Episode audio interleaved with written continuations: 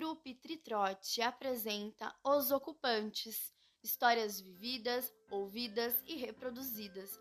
Episódio de hoje: O Porco, narrada por mim, Ariane Oliveira. Eu tinha uns 12 anos. A gente trabalhava e morava numa fazenda. Eu, meus pais e mais 10 irmãos. A gente estava passando por uma fase difícil na época era muita boca com fome, mas pouca comida e pouco dinheiro.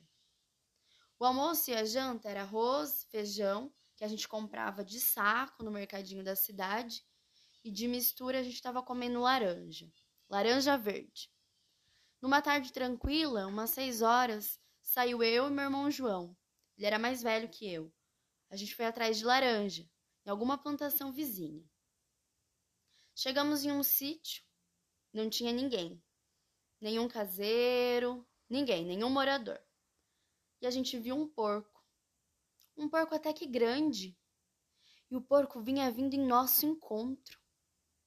Meu irmão esperto pediu que eu fosse chamando o porco e o levasse para o meio do eucalipto. Eu fui chamando. Fui chamando o porco e eu acho que ele estava com fome e estava achando que a gente ia dar alguma coisa para ele comer.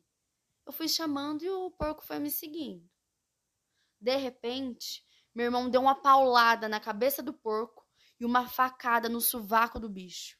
Eu assustei na hora, mas deu um alívio também. A gente ia comer carne de porco. A fazenda que a gente morava estava meio longe, mas lá fomos nós. Meu irmão com o porco no meio das costas e foi lá para o meio do eucalipto. E eu na estrada para avisar ele se viesse carro.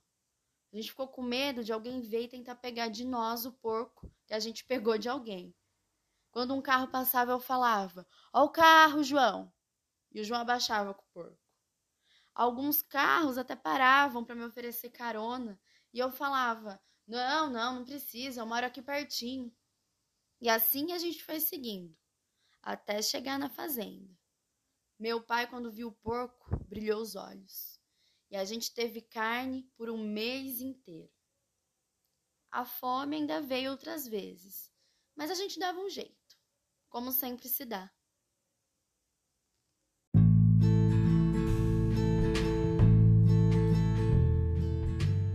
Quem me contou essa história foi meu pai, Arlindo José de Oliveira, que tem sempre muitas histórias. Obrigada por nos escutarem. Que a próxima história possa ser a sua ou da sua tia, sua avó, sua vizinha. Conta pra gente, ou melhor, nos envie um e-mail. E até a próxima!